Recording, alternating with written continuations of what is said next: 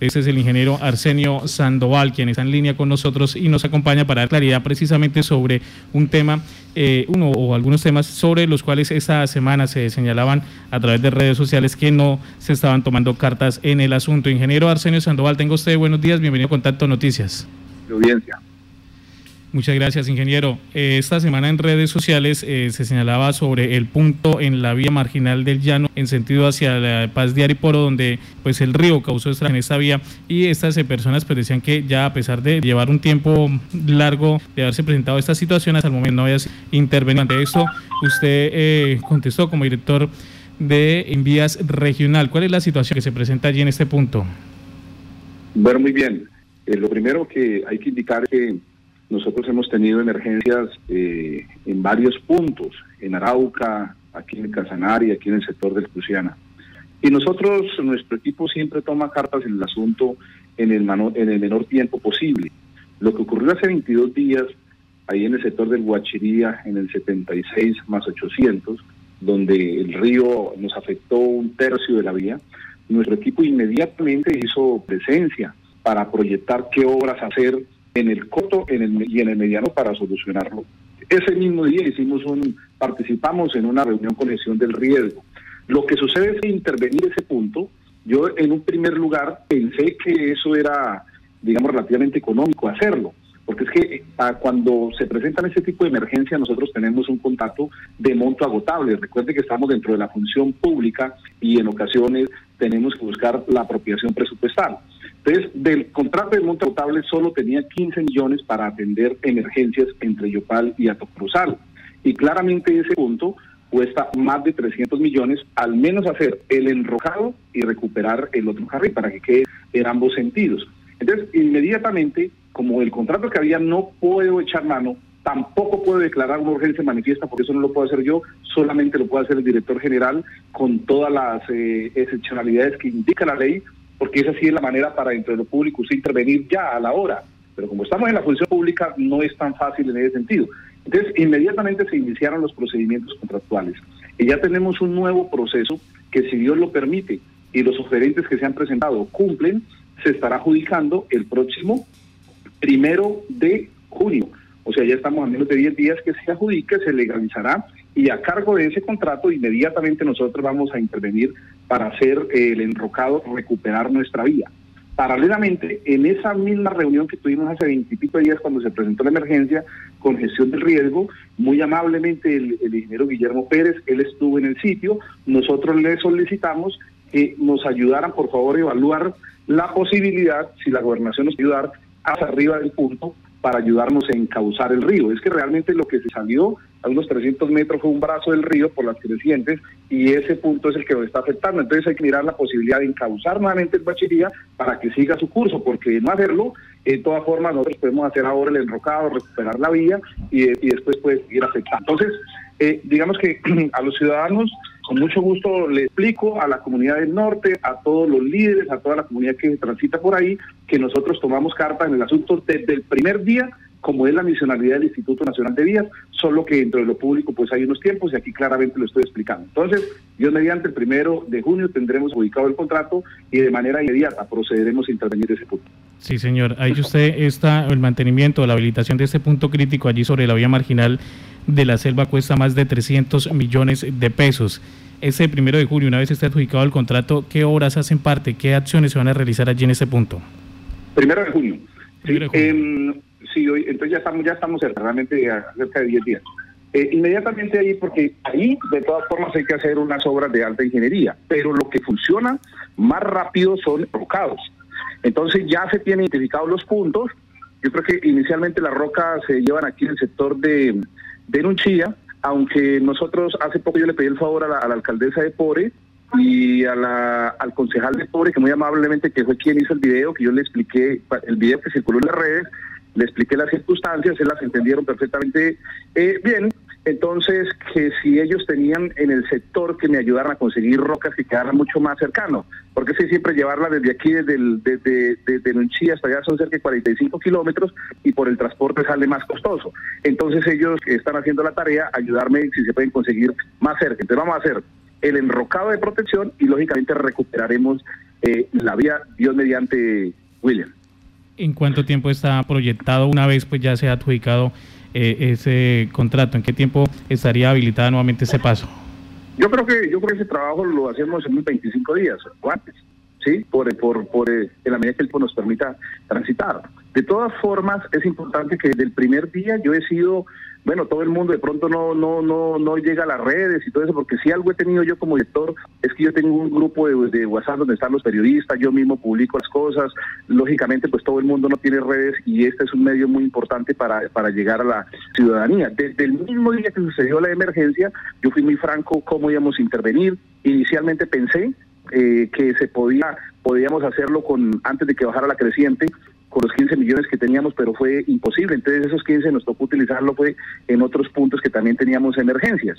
Entonces, em, ya la ciudadanía sabe, eh, ahí hemos tenido señalizado, ahí pasó un carril con precaución, afortunadamente no ha habido ninguna emergencia ahí en ese punto, entonces, pero así es, William, eh, dentro de la función pública yo no tengo otra herramienta para intervenir de manera inmediata.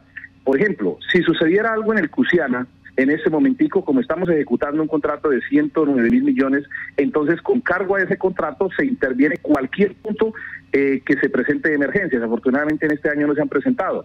Si yo tuviera otro contrato, digamos en ejecución, entre Yopal y Atorosal, entonces a cargo de ese contrato se pudiese intervenir de manera inmediata, pero lamentablemente no lo tenemos y por eso nos tocó rápidamente sacar un proceso que ya se adjudica el primero de junio.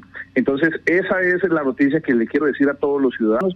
Dios permite el primero y vamos a arrancar a trabajar lo más rápido posible para arreglar ese punto. Pero insisto, de todas formas, eh, yo ahorita voy a termino esa llamada, voy a comunicarme con el con el ingeniero Guillermo Pérez, que muy gentilmente estuvo en el sitio, estuvieron revisando para por lo que le digo, porque es que hay que ver en la parte de arriba encauzarlo, porque es que fue con las crecientes como un brazo del río se salió y si no encauzamos el río nos puede seguir generando problemas, no solamente ahí, sino hacia hacia los potreros y hacia la vía más adelante.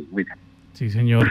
Fue empático usted al iniciar en decir no es el único punto crítico o la única emergencia que atendemos, ya que la territorial pues también abarca parte de Boyacá y parte del departamento de Arauca. ¿En ese momento existe algún otro punto crítico en las vías de la jurisdicción? Sí, nos ha tocado, nos ha tocado intervenir en, Arauca, en el Cuiloto, en el Tocaragüita, en el, en el ruta que va entre la Cabulla, Sácama, Sácama, eh, Saravena. Nos hemos tenido ahí cerca, por ejemplo, ese mismo día que sucedió la, la emergencia en el Guachiría, eh, se desbordó el río, el río Pobre, tuvimos deslizamiento ahí en el kilómetro 56 a la, a la entrada del río Pauto, tuvimos deslizamiento aquí cerca a la Cabulla, hemos tenido algunos deslizamientos menores en la transversal del Cusiana. Afortunadamente, en este invierno, en lo que hemos de este invierno, en el Cusiana no ha sido tan crítico como el año anterior, pero nos toca así, William, ese es nuestro, ese es nuestro trabajo. Digamos, de manera eh, sabemos que el limpia es complejo y todo nuestro equipo está monitoreando 24 horas nuestras vías, tanto Arauca como Salsanare y como el Bichada. Este invierno afortunadamente ha sido, eh, digamos, no se han presentado muchas emergencias, pero nosotros tenemos que con esos recursos de monto agotable que le mencionaba, tenemos que atender todos los puntos que se presenten. Ingeniero, allí en el punto del puente La Cabulla, donde lamentablemente pues ya se presentó un hecho que afortunadamente también pues no eh, eh, mayores. Hace unos días en un fuerte aguacero nuevamente se presentó pues eh, caída mm, poca, relativamente mm, de lodo. Allí que se adelanta algún tipo de actividades con este sector, pues que en esta temporada de lluvia siempre presenta eh, complicaciones y pues más aún teniendo en cuenta que aunque se anunció que finaliza la, la, el fenómeno La Niña, pues continúa esta temporada de lluvias en el departamento. Sí, ese es un punto que se tiene que se tiene previsto intervenir. Ahí se están apropiando los recursos para poder generar el proceso licitatorio, porque en ese punto hay que hacer exactamente lo mismo que se hizo el año anterior en ese biomanto que afortunadamente no ha fallado. Eh, en la última lluvia, porque ahí de todas formas existe un riesgo, pero cayó un lodo realmente menor. Cayó más el lodo aquí cerca al frente del, del sitio conocido como Oxígeno, que era un punto que nunca había fallado. Ahí cayó como un viaje, digamos, el equivalente a un viaje de material, pero definitivamente que en ese punto se hace necesario hacer el trabajo que menciono. Usted sabe que esa territorial está supeditada porque, pues, digamos, los, yo soy yo no soy el ordenador del gasto que tengo aquí X cantidad de recursos a mi disponibilidad para yo sacar una licitación cuando yo quiera, sino yo cuando suceden todas estas, estas situaciones, como ahí y como en otros tantos puntos que se están proyectando, entonces inmediatamente hago los memorandos como ya los hice desde el primer día, eso va a Bogotá y desde Bogotá a través de la red nacional se están haciendo las apropiaciones del caso para poder también intervenir ese punto. De la misma manera, si Dios nos tiene con vida, en la primera semana yo creo que a mediados de junio también vamos a intervenir el puente de la Cabulla, eh, digamos, porque también hubo que sacar un procedimiento contractual para hacerlo y recuperar otra vez el conector del vehículo nos afectó. ¿sí? Porque ese es un trabajo especializado. Yo también inicialmente pensé que era un trabajo sencillo para recuperarlo y no, no es así. Ese es un trabajo que cuesta más de 55 millones y que ya se están haciendo las apropiaciones presupuestales, la licitación para en, por ahí el 15 iniciar actividades o antes. Y una vez que recuperemos el conector, que se le haga un estudio general a los a los cables al, del, del puente, a las guayas principales, entonces poder modificar la resolución que en este momento impide eh, que transiten vehículos con cargas superiores a 52 toneladas. Entonces digamos que, que, estamos trabajando también ahí tanto en el tema del puente como también en el, en el punto eh, de la montaña, William. ¿Cuál es el, el punto de estado de este de esa licitación o de ese contrato que se, que se haría allí en el puente de la Cabulla, ingeniero?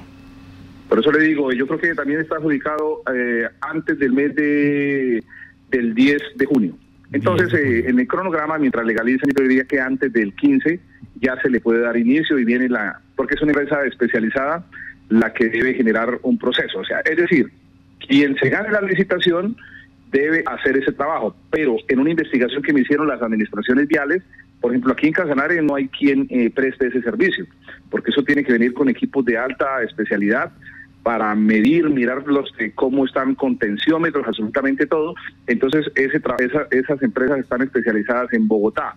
Y ese trabajo también va a ser supervisado por parte de la Universidad de los Andes y la Universidad Javeriana, que el año pasado hicieron un diagnóstico a la mayoría de los puentes, desde el crucero hasta el puente internacional, y ellos estuviesen, estuvieron revisando también ese puente. Entonces nos van a servir como supervisores para que ese trabajo que vamos a hacer ahí quede bien hecho y ya con tranquilidad se pueda eh, dar eh, una respuesta por parte de la territorial y que de la dirección técnica se modifique la resolución para que los transportadores, lógicamente sin exceder eh, las 52 toneladas del puente y si exceden tienen que tener un permiso especial y tienen que estar eh, perfectamente supervisado por la entidad. Y también no se permitirá a partir de ahora si reforcemos el puente sino que a un solo vehículo debe pasar por el puente. Y para eso entonces también estamos haciendo lo propio para el tema de controladores eh, viales, William. Es que usted recuerda que hace un mes y medio, casi dos, nosotros anunciamos que se nos había vencido el contrato de mantenimiento rutinario desde aquí de Yopal hasta el kilómetro 55. Y con esas cooperativas es que nosotros sacamos el personal que nos sirve de controladores de tránsito en el puente La Cabulla. Yo tengo los CDP desde hace los dos meses. Lo que sucede, o sea, la plata para sacar una licitación para mantenimiento rutinario, pero ¿por qué no lo pude hacer?